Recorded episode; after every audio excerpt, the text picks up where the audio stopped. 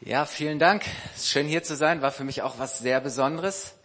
Nach fast zehn Jahren, ich glaube, zwischendurch war ich schon noch mal in Erzhausen, aber an diesen Ort zurückzukommen, der so prägend war und auch von all den anderen zu hören, was in den letzten zehn Jahren passiert ist. Ich, ich weiß nicht, wie es euch geht. Manchmal ist es spannend, an einen Ort zu, zurückzukehren, zurückzukommen, an dem man lange nicht gewesen ist ähm, zu sehen, was hat sich verändert oder vielleicht auch gar nicht, aber man merkt oft, man selber hat sich verändert, oder? Der Ort ist vielleicht noch derselbe, aber ähm, dann zu sehen, was hat Gott in den Jahren getan, was hat sich verändert und großartig zu sehen, was auch hier in den letzten Jahren gewachsen ist. Markus und Asima sind ja schon eigentlich von Anfang an schon als Bibelschüler hier gewesen und auch zu sehen, was sich in den letzten zehn Jahren hier entwickelt hat. Großartig, ihr habt ein tolles Pastorenehepaar Ihr dürft Gott wirklich danken, auch zu sehen, was Gott euch mit diesem Gebäude geschenkt hat. Großartig.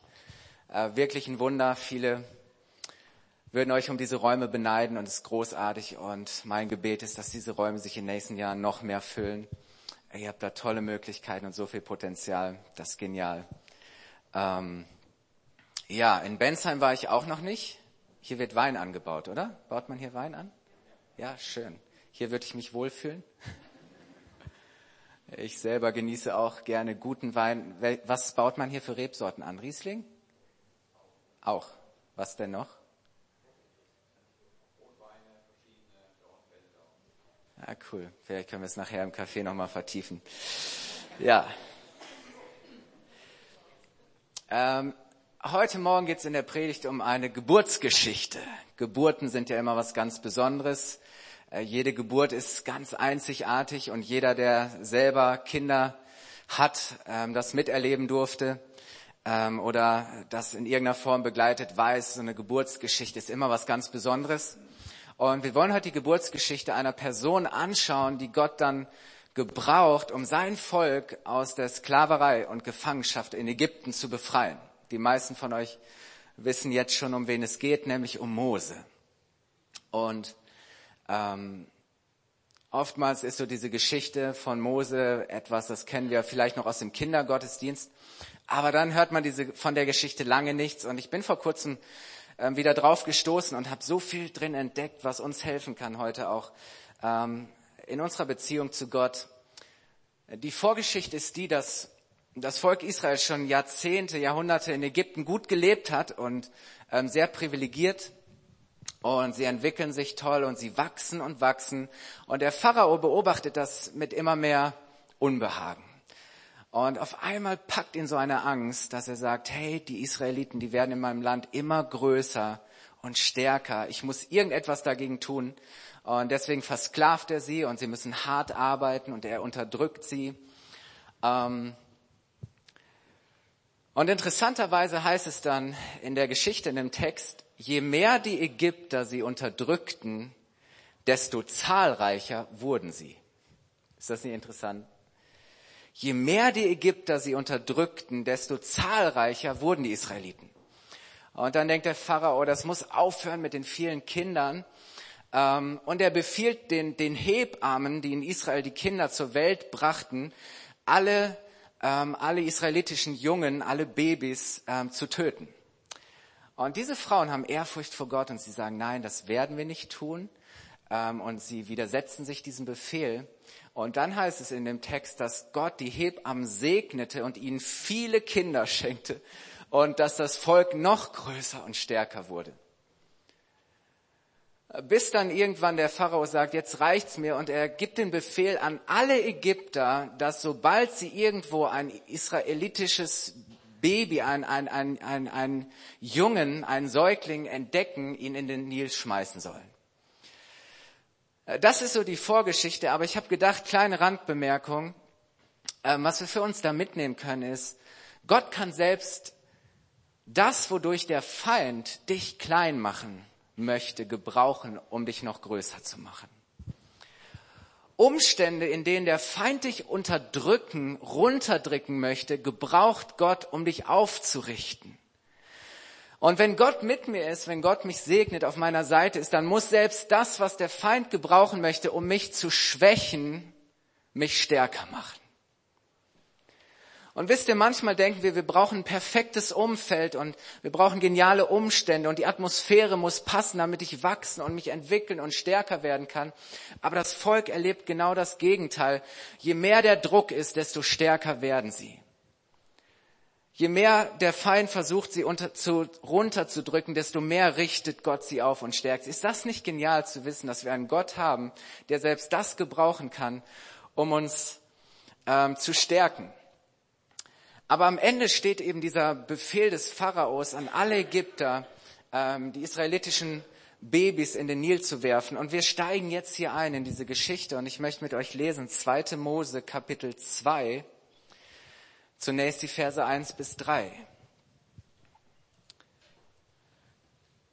Weil interessant ist, dass, dass ähm, die Bibel oft so diese, diese Makroperspektive hat und es ist die Rede von, von, von Ägypten und von dem Volk. Und auf einmal sehen wir, wie es so hineingezoomt wird und wir haben so, so eine Mikroperspektive und auf einmal ist die Rede von zwei einzelnen Menschen, von einer Familie inmitten von Millionen. Und das fasziniert mich immer wieder, dass, dass, dass Gott immer den Einzelnen sieht und dass in der Masse immer Einzelne waren, mit denen Gott in besonderer Weise Geschichte geschrieben hat. Und hier heißt es nämlich, zu jener Zeit heirateten ein Mann und eine Frau aus dem Stamm Levi. Herzlichen Glückwunsch. Die Frau wurde schwanger und bekam einen Sohn. Als sie sah, was für ein schönes Kind es war, oder man kann auch übersetzen, was für ein besonderes Kind es war, hielt sie es drei Monate lang versteckt. Schließlich konnte die Frau ihren Sohn nicht länger verstecken. Eine junge Frau, die ein Kind zur Welt bringt und das heißt, als sie sah, wie schön es war oder wie besonders hielt sie es versteckt. Äh, ganz ehrlich, ich glaube, jede, alle Eltern sind davon überzeugt, dass ihr Kind das Schönste ist. Und dass ihr Kind besonders besonders ist, oder? Also die anderen Kinder sind auch besonders und schön, aber die eigenen Kinder sind immer besonders besonders. Und, ähm, und trotzdem steckt in dem Text mehr, weil, ähm, weil sie offensichtlich etwas von dem sieht oder spürt, was Besonderes auf dem Leben dieses Kindes liegt. Ob Gott ihr eine Vorstellung, eine Vision, eine Idee von dem gegeben hat, was er mit diesem Kind vorhat. Ähm, wir wissen nicht genau, was ähm, diese junge Frau weiß, aber sie weiß, dieses Kind ist so besonders und kostbar, dass sie es um jeden Preis ähm, am Leben halten möchte, dass sie es um jeden Preis schützen möchte. Und so freut sie sich so sehr über dieses Kind, aber ich glaube, dass sie, ähm, dass diese Geburt verbunden war mit gemischten Gefühlen. Weil auf der einen Seite hatte sie diese große Freude über die Geburt des Kindes, auf der anderen Seite war diese Angst darüber, es wieder zu verlieren. So zu sagen, wow, Gott hat uns etwas gegeben, geschenkt und wir freuen uns so gewaltig. Auf der anderen Seite diese Sorge und die Angst, dass was sie geschenkt bekommen haben, wieder zu verlieren. Und ich glaube, dass es auch ganz oft in unserem Leben so ist, ähm, dass, dass wir diese Gefühle kennen. Weil diese junge Frau weiß, dass das Leben des Kindes ernsthaft bedroht ist, dass dieses Kind nicht sicher ist, dass dieses Kind in Gefahr steht, ermordet zu werden. Ich meine, was für eine ähm, was für eine Angst und Sorge. Und deswegen heißt es, sie versteckt es und sie tut alles in ihrer Macht Stehende, um es so gut und so lange wie möglich zu schützen und zu bewahren. Und dann heißt es eben, dieser eine Satz, schließlich nach drei Monaten konnte die Frau ihren Sohn nicht mehr verstecken. Und mein erster Punkt heute Morgen in der Predigt. Ich habe drei kleine Überschriften. Die erste ist, wenn du nicht länger kannst. Wenn du nicht länger kannst. Drei Monate. Und dann ist sie an einem Punkt, wo sie weiß, ich kann nicht mehr. Es geht nicht länger. Auf einmal ist sie, spürt sie, sie ist am Ende ihrer Kräfte und ihrer Möglichkeiten. Es gibt nichts, was sie tun kann, um das Kind länger zu schützen. Sie weiß, jetzt kommt eine Zeit und eine Phase, wo ich machtlos bin, wo ich eigentlich nichts mehr tun kann, ähm, wo ich hilflos bin. Sie konnte nichts mehr tun. Und ich weiß nicht, was Gott dir vielleicht geschenkt, was er dir anvertraut hat. Ähm, vielleicht kannst du dich auch sehr gut damit identifizieren, wenn du an deine eigenen Kinder denkst. Und da kommen auf einmal Phasen, wo du daneben stehst und denkst, hey, ich habe alles versucht, ich habe gebetet, ich habe mich um meine Kinder gekümmert, ich habe mein Bestes gegeben, ich wollte ihnen das Beste mitgeben, aber auf einmal merkst du, ich kann nicht, ich kann nicht länger aufpassen, ich kann nichts mehr tun. Vielleicht hat Gott dir einen Job gegeben oder eine Karriere, hat dich gesegnet in deinem Job und du durftest Karriere machen und du hast Verantwortung und Einfluss am Arbeitsplatz und dann kommt irgendeine Situation, eine Herausforderung, ein Projekt, du gibst alles, du gehst an die Grenzen und darüber hinaus und du merkst auf einmal, hey, ich kann nicht mehr, es geht nicht länger. Und du hast das Gefühl, hey, ich, ich verliere die Kontrolle, ich verliere den Einfluss. Jetzt gibt es nichts mehr, was ich tun kann.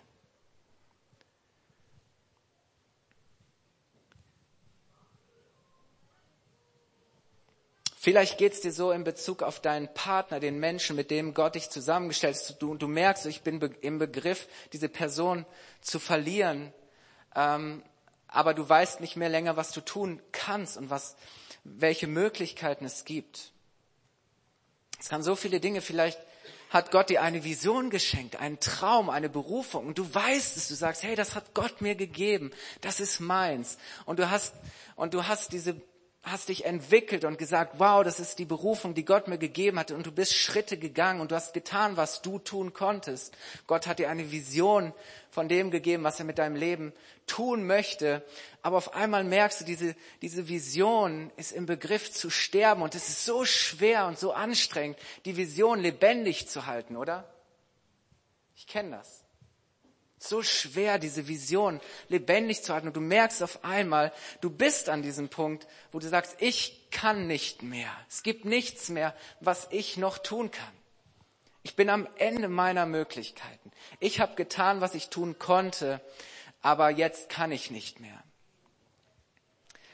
So oft sind in unserem Leben Widerstände und Angriffe und, und Kämpfe und, und ein feindliches Umfeld und schwierige Umstände, und es ist so schwer, das, was wir empfangen haben von Gott, was er uns geschenkt hat, am Leben zu halten.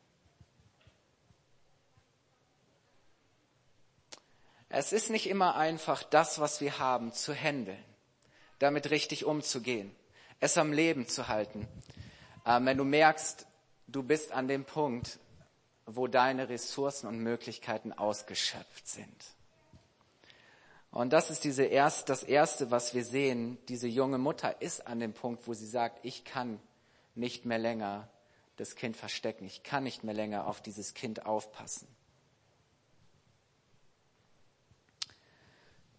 Wir lesen mal weiter in dem Text.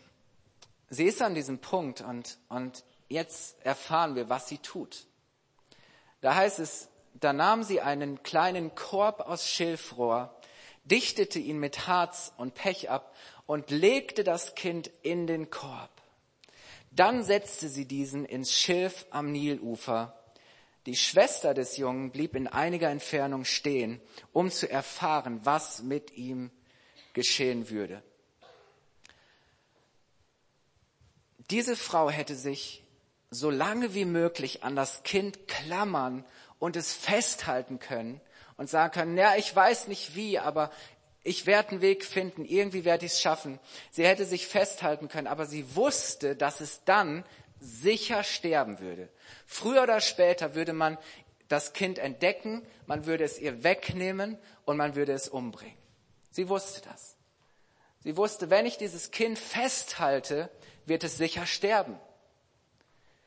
Und so ist sie in dieser scheinbar ausweglosen Situation aber was ich hier lerne ist, manches werden wir durch unser Festhalten nicht am Leben halten, sondern wir werden es zum Sterben bringen.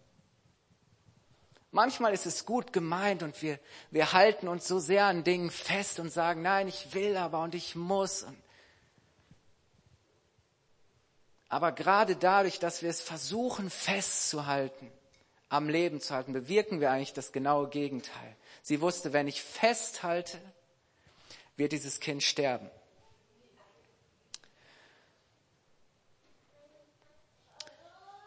Und so macht die Frau Folgendes. Markus, jetzt darf ich dich bitten, mir mein wunderschönes Illustrationsbeispiel zu geben. Ähm, toll, dass Familie Knitz so einen schönen Korb hat. Sie nimmt einen Korb und sie legt das Kind dort hinein und wahrscheinlich hat sie es noch schön äh, kuschelig gemacht. Und dann nimmt sie diesen Korb, sie nimmt das Kind und sie setzt es am Nilufer ins Schilf, aufs Wasser. Und was sie tut ist, sie legt ihr Kind hinein und sie lässt ihr Kind los. Sie lässt ihr Kind los. Sie gibt ihr Kind in, in, den Bereich hinein, wo sie sagt, okay, jetzt habe ich keine Macht und keine Kontrolle mehr. Jetzt gibt es wirklich nichts mehr, was ich für das Kind tun kann. Ich kann nur noch beobachten und, und, und, und schauen, was passiert. Aber was sie tut, ist, sie gibt die Verantwortung an Gott ab. Sie gibt das Kind in den Bereich hinein, wo sie weiß, jetzt kann sich nur noch Gott kümmern. Jetzt muss sich Gott kümmern. Ich übergebe die Verantwortung für mein Kind an Gott ab. Und ich glaube, das ist so wichtig, dass wir das erkennen, ähm, dass wo wir merken, wir können es nicht mehr länger tragen, dass wir bereit sind, die Kontrolle abzugeben, die Verantwortung abzugeben und zu sagen, Herr, jetzt jetzt gebe ich dir das, ich lege es hinein und ich bitte dich darum, dass du dich drum kümmerst. Und sie gibt die, sie gibt die Kontrolle ab, sie vertraut es Gott an und sie überlässt es ihm. Und wisst ihr, was das Ding ist? Solange wir uns klammern, kann Gott sich nicht kümmern. Solange wir uns klammern, kann Gott sich nicht kümmern. Solange wir immer noch meinen, wir müssten uns kümmern, wir müssten alles tun und wir müssten alles unter Kontrolle haben, geben wir Gott gar nicht die Möglichkeit, dass er kommt und dass er tut, was er nur tun kann. Weil Gott hat so viel mehr Möglichkeiten, so viel mehr Macht, als wir sie jemals haben. Aber wenn wir aufhören zu klammern, kann Gott anfangen, sich zu kümmern.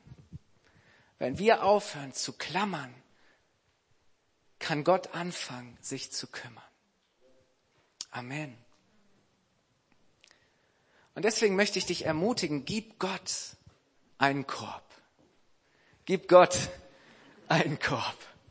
Gib Gott deinen Korb. Ich weiß nicht, was du in diesen Korb hineinlegen musst worum du am Kämpfen bist, was das ist, wo du merkst, ich hab's nicht mehr unter Kontrolle, ich kann's nicht mehr handeln, ich weiß nicht mehr weiter, in dieser Sache bin ich am Ende meiner Möglichkeiten, ich kann die Verantwortung nicht länger tragen, möchte ich ermutigen, gib es hinein und gib's an Gott ab und sag, Herr, jetzt musst du dich kümmern.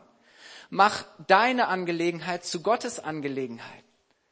Sag, Herr, du musst jetzt die Verantwortung da übernehmen. Du musst dafür sorgen, dass das funktioniert und dass es irgendwie überlebt, dass es weitergeht. Ich weiß nicht, was du in diesen Korb hineingeben musst, ob es dein Job ist, ob es dein Haus ist, dein Besitz, ob es, ob es ein, ein, eine Person in deiner Familie ist, was auch immer. Aber das, was wir tun, ist, dass wir bereit sind, Gott etwas anzuvertrauen. Und Glaube, dieser Korb ist ein Symbol für Glaube. Weil Glaube ist das Transportmittel, mit dem wir Gott das übergeben, was uns am wichtigsten und am wertvollsten ist. Glaube ist das Transportmittel, wo wir die Verantwortung an Gott abgeben und sagen, Herr, ich vertraue dir. Kümmer du dich drum. Ich kann nicht mehr. Aber ich weiß, du hast alle Mittel, und Möglichkeiten, etwas daraus zu machen. Und, und so ist Glaube das Transportmittel, wo wir Dinge Gott übergeben und sagen, Herr, sorg du dafür. Es kommt eh von dir. Es ist deins. Es ist deins. So, und jetzt liegt dieses Körbchen, äh, schwimmt da so im Nil rum. Ich möchte mal sagen, die Mutter ist ja nicht verantwortungslos sondern da ist Mirjam und sie beobachtet ganz genau, was jetzt passiert. Wisst ihr, und das ist nichts Passives, sondern etwas Aktives. Äh, zu sagen, okay, ich gebe es an Gott ab und dann schaue ich mal, was passiert. Und dann gebe ich die Kontrolle ab und, und ich gucke mal, wie Gott die Dinge regelt und was Gott tut. Manchmal ist das gut, wenn wir aufhören zu machen und, und es an Gott abgeben und sagen, Herr, ich, ich, ich bin bereit, jetzt einfach mal dich machen zu lassen. Da ist die Tochter des Pharaos, des mächtigsten Mannes der damaligen Zeit, und sie geht mit ihren Dienerinnen im Nil baden.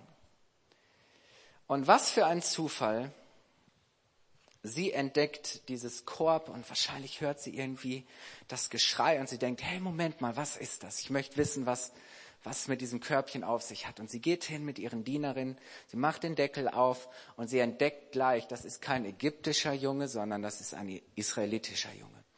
Und diese, diese, diese Frau ist anders als ihr Vater.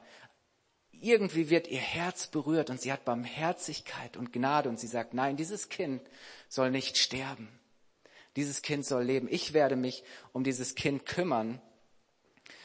Und Mirjam, die Schwester von Mose, sie beobachtet das, dass die, dass die Tochter des Pharaos mit diesem Körbchen da ist und sie geht dorthin ähm, und spricht die Tochter des Pharaos an. Und das lesen wir in, ab Vers 7, 2. Mose 2, ab Vers 7, da heißt es dann, da fragte die Schwester des Jungen, die Tochter des Pharaos, soll ich eine Hebräerin holen, die das Kind für dich stillt?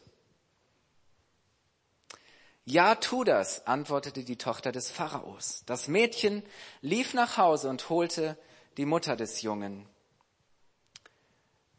Nimm dieses Kind mit nach Hause und stille es für mich, sagte die Tochter des Pharaos zu ihr.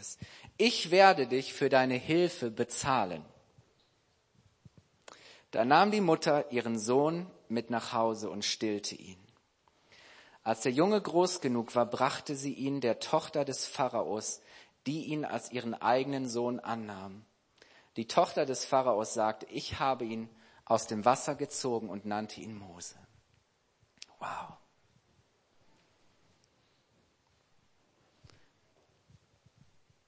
Wisst ihr, was das Erstaunliche ist? Das, was Jochbet macht, ist, sie, sie lässt diesen Korb los, sie gibt ihn an Gott zurück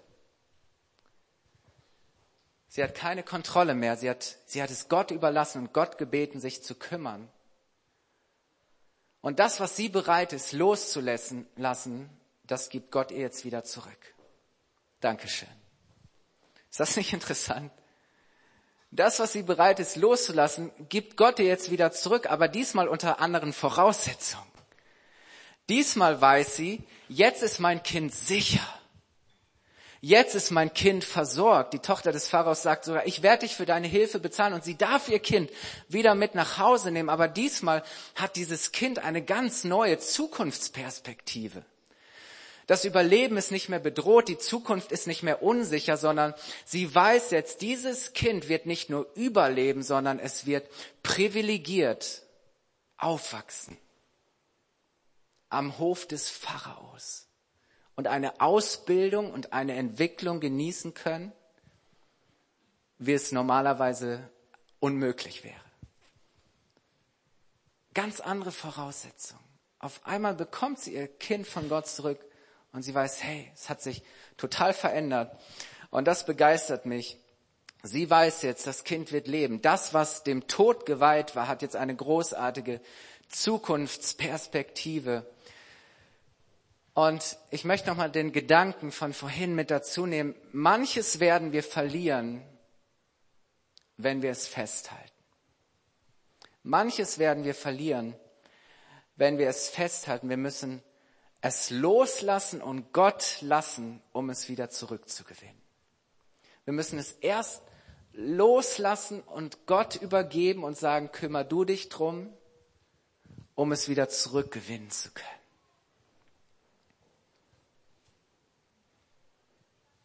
Du verlierst, was du festhältst. Das ist ein geistliches Prinzip, sehen wir immer wieder. Selbst Jesus sagt das, dass das, was leben soll, vorher sterben muss. Wir verlieren, was wir versuchen festzuhalten. Aber das, was wir bereit sind, loszulassen, das werden wir zurückgewinnen. Ich möchte dir sagen, du kannst nicht verlieren, was du bereit bist im Glauben zu geben. Wir können nicht verlieren, was, was wir Gott im Glauben geben.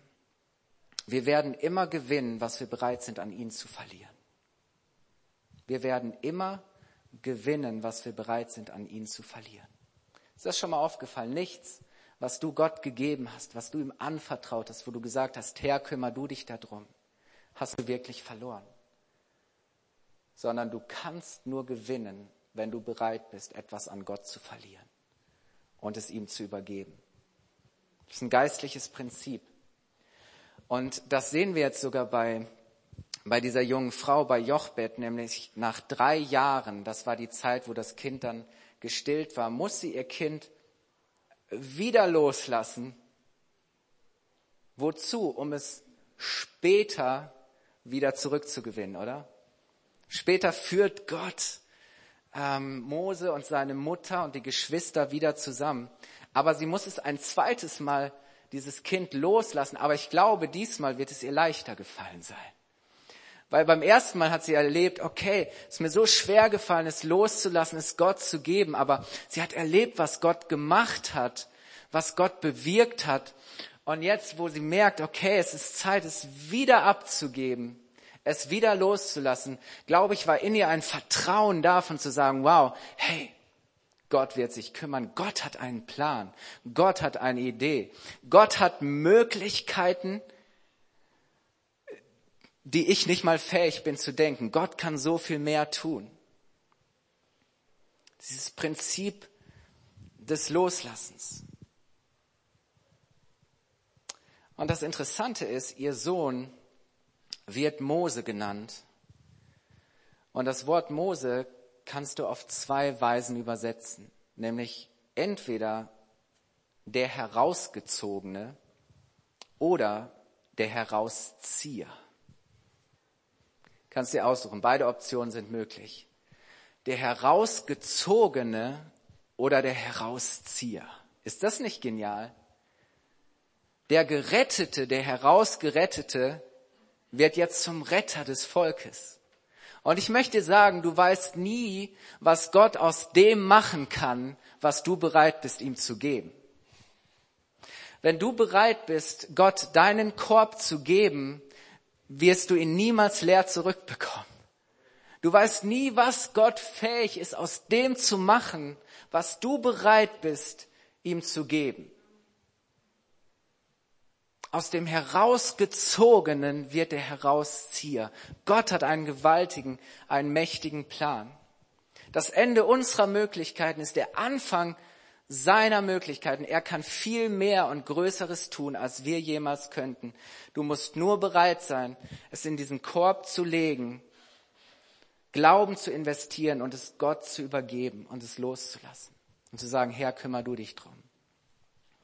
Ich bin immer noch dabei, das zu lernen. Unsere Tochter wurde gerade eingeschult letzten Sommer. Ähm, jeden Tag neu die Kinder Gott zu übergeben. Ich leite auch eine Gemeinde und da hängt viel dran, viel Verantwortung, viel Druck, viele Herausforderungen. Auf der anderen Seite so viel Schönes, wo wir leben dürfen, wie Gott wirkt. Aber ich weiß genau, diese Verantwortung kann ich nicht immer alleine tragen. Wie gut ist es, dass ich die Möglichkeit habe, es immer wieder im Glauben Gott zu, über, zu übergeben und sagen, Herr, es ist nicht meine Gemeinde, es ist deine Gemeinde. Herr, ich kann es nicht länger tragen. Die Verantwortung ist mir zu groß, aber ich darf es an dich übergeben. Du kümmerst dich. Du hast Lösungen. Du hast einen Plan. Und ich möchte sagen, Gottes Lösung sieht vielleicht manchmal anders aus, als du es dir vorstellst, aber Gott hat eine Lösung für dich. Gott hat einen genialen Plan. Gott möchte dich segnen. Gott möchte, dass das, was er dir gegeben und geschenkt und anvertraut hat, lebt und sich entwickelt und eine geniale Zukunftsperspektive hat. Gott möchte das. Bin schon am Ende der Predigt und ich darf das Lobpreisteam schon mal nach vorne bitten. Ich würde gerne noch mit uns ins Gebet gehen und noch einen letzten Gedanken mit hineinbringen.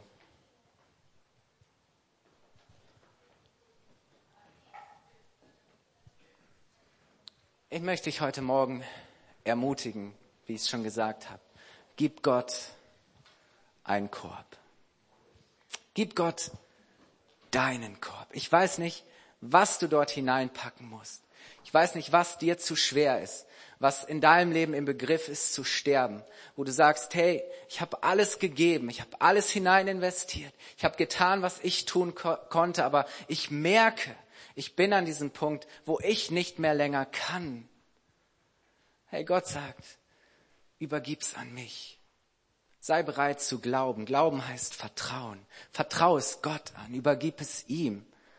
Gib's in, unter seine Kontrolle hinein, zu sagen, Herr, kümmer du dich darum. Das heißt Glauben. Glauben ist das Transportmittel, wo wir Gott Dinge geben. Und ich weiß nicht, was du heute Morgen zu Gott transportieren musst. Ich bin, in, in, als ich mich mit der Geschichte beschäftigt habe, noch auf eine zweite geniale Sache gekommen. Das Wort, das, wir reden auch immer von diesem Schilfkörbchen in das Mose hineingelegt wurde. Das Wort, das hier im Hebräischen steht, ähm, wird in der Bibel ganze zweimal verwendet. Du findest dieses Wort nur zweimal. Einmal an dieser Stelle, wo Mose in diesen Korb oder eigentlich heißt es Kiste, in diese Kiste hineingelegt wird. Und die zweite Stelle ähm, ist genau das Wort, das für die Arche Noah verwendet wird. Wo Noah und seine Familie durch die Flut hindurch, durch die Arche oder das Korb, durch den Korb, durch die Flut hindurch gerettet werden. Genauso wie Mose, der durch den Nil und durch das Wasser eigentlich sterben sollte, eigentlich sollte er durch den Nil umkommen, wird er jetzt durch Glauben durch den Nil und durch das Wasser hindurch gerettet. Genauso wie Noah ähm, durch, das, durch die Flut hindurch gerettet wurde. Und ich möchte heute Morgen sagen, Glaube ist das Transportmittel deiner Rettung. Durch Glauben werden Dinge hindurch gerettet. Durch das, was eigentlich ähm, dein Leben bedroht, eigentlich ähm, das Ende bedeutet. Aber da, wo wir bereit sind, Glauben zu investieren, ist es das Transportmittel unserer Rettung. Und du kannst heute Morgen hier reinpacken, was du willst. Das ist das Transportmittel der Rettung. Das, was du bereit bist, Gott anzuvertrauen im Glauben, das rettet er auf wunderbare Weise hindurch. Ich möchte euch bitten, ähm, aufzustehen. Ich möchte beten. Ihr dürft gerne schon mit dem Klavier das auch begleiten. Dieser Korb oder diese Kiste ist ein ist ein Symbol des Glaubens. Glauben ist das Transportmittel. Glaube rettet hindurch. Und diese Möglichkeit haben wir immer wieder. Das ist so genial. Wie genial, dass Gott uns die Möglichkeit gibt, das, was uns zu schwer ist zu tragen, das, was wir nicht mehr handeln können, da, wo wir die Kontrolle verloren haben, wo wir am Ende unserer Möglichkeiten sind, dürfen wir glauben. Und Glauben heißt Beziehung, Glauben heißt Vertrauen, Anvertrauen, es Gott übergeben und zu sagen, ich habe einen Vater im Himmel, der mich liebt. Ich habe einen Vater im Himmel, der es liebt, Gutes zu tun und der sich besser kümmern kann, als ich es jemals tun könnte. Und dazu möchte ich dich heute ermutigen. Lass uns die Augen schließen. Vater, ich danke dir, dass wir glauben dürfen. Ich danke dir, dass wir vertrauen können. Vater, ich danke dir, dass Glaube das Transportmittel ist, durch das du Dinge hindurch rettest. Herr, egal wo die Stürme sind, Herr, egal was die Bedrohung ist, was die Umstände sind, die Kämpfe, in denen wir stehen, wo wir angegriffen sind, Herr, wo Dinge im Begriff sind, in uns zu sterben, Herr. Vater, ich danke dir, dass wir das heute Morgen dir geben dürfen. Und ich möchte dir persönlich heute Morgen diesen Augenblick geben. Ich glaube, dass Gott dir so einen Korb reicht und sagt, hey, was musst du in diesen Korb hineinlegen? Was musst du bereit sein loszulassen? Deine Rechte, deine Kontrolle, dein Stolz, dein Misstrauen. Was musst du hineinlegen, um es Gott zu übergeben? Nimm diesen Augenblick und, und frag dich ganz persönlich, was will ich heute Morgen? In diesen Korb legen? Was möchte ich Gott geben?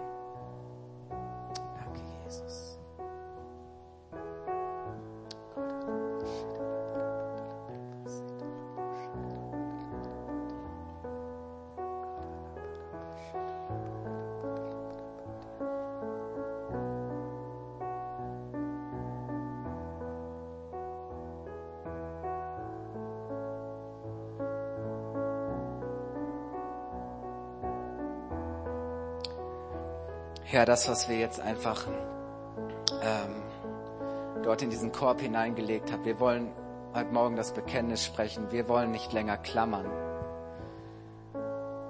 sondern dich bitten, dich zu kümmern. Herr, wir wollen nicht länger festhalten in dem Irrglauben, dass wir es selber kontrollieren können, dass wir es selber handeln können. Weil wir wissen, dass es dann sterben wird, sondern wir wollen bereit sein, es loszulassen, damit Dinge leben können, Herr. Wir wollen Dinge freisetzen, wollen Dinge loslassen. Herr, so geben wir dir was auch immer. Wir geben dir unsere Kinder, wir geben dir unseren Ehepartner, wir geben dir die Menschen in unserer Familie, Herr, um die wir Sorge haben, dass wir sie verlieren, Herr, oder dass sie verloren sind. Herr, wir geben dir die Herausforderung, die wir in unserem Job haben, Herr. Das, was wir nicht mehr tragen können, Herr, an Verantwortung, was uns zu viel wird, wo wir alles getan haben, Herr, und merken, wir sind am Ende unserer Möglichkeiten. Wir geben dir das, Herr. Vater, wir geben dir unsere Berufung. Wir geben dir die Vision, die du uns geschenkt hast. Herr, das, was im Begriff ist zu sterben. Und ich bete, Heiliger Geist, dass du jetzt kommst und dass du neues Leben hinein bläst, Heiliger Geist. Ich danke dir, dass du schöpferische Kraft hast, dass da, wo du hinein wehst und hineinkommst, dass neues Leben sich entwickelt. Herr, dass Neues geschaffen wird, dass du neues Leben schaffst. Heiliger Geist, komm und mach du Visionen wieder lebendig, mach du Berufung wieder lebendig. Heiliger Geist, komm und wehe in diese Gemeinde hinein und erwecke du zu neuem Leben, was du, was leben soll, Herr. Vater, und das, woran wir uns klammern und meines wäre so wichtig. Ich bete, dass dies auch eine Kirche ist, die lernt loszulassen, freizusetzen, Herr, die Kontrolle abzugeben und zu sagen, Herr, kümmer du dich und mach du. Herr, es ist nicht unseres, sondern es ist deins. Vater, so danke ich dir, dass, dass du hineinkommst und dass du das jetzt wirkst. Vater, ich bete, dass, dass diese Räume, die du übernatürlich geschenkt hast, Herr, dass es dass es wirklich so ein, eine Arche und so ein, ein Korb ist, Herr, ein, ein, ein Transportmittel, etwas, das du gebrauchst, um Menschen hindurch zu retten, Herr. Woraus auch immer, Herr, Menschen hindurch zu retten zu neuem Leben, Herr. Dass Menschen echte Durchbrüche haben, neue Hoffnung gewinnen, neue Zukunftsperspektiven, neue Visionen, Herr. Danke, dass du das tust, Jesus. Danke, Jesus. Danke, Jesus. Wollen wir Jesus mal einen Applaus geben und ihm danken, dass er unser Retter ist und dass wir glauben dürfen, dass wir einen Gott haben, der sich kümmert, der für uns da ist, der Wunder tut. Wie genial ist das? So, und wenn du die Woche einkaufen gehst, und vielleicht hast du auch noch so einen schönen Einkaufskorb, dann frag dich immer wieder, hey, was, was kann ich Gott für einen Korb geben? Was kann ich da hineinpacken? Du kannst das jeden Tag tun, jeden Tag neu. Ähm, Gott wird sich kümmern. Du musst nicht klammern. Das ist so gut. Und Gott kann es eh viel besser, als wir es jemals tun könnten, oder? Amen. Gott segne euch.